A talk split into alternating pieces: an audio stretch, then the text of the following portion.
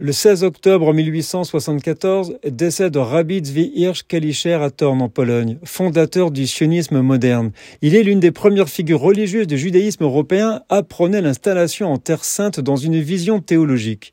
Ses idées en font l'un des précurseurs du mouvement du sionisme de Theodor Herzl.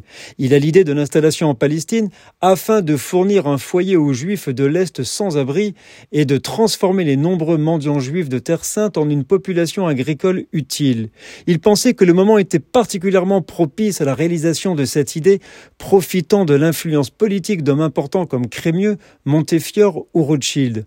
En 1882, il déclara que la rédemption de Sion devait commencer par une action de la part du peuple juif et le miracle messianique suivrait alors.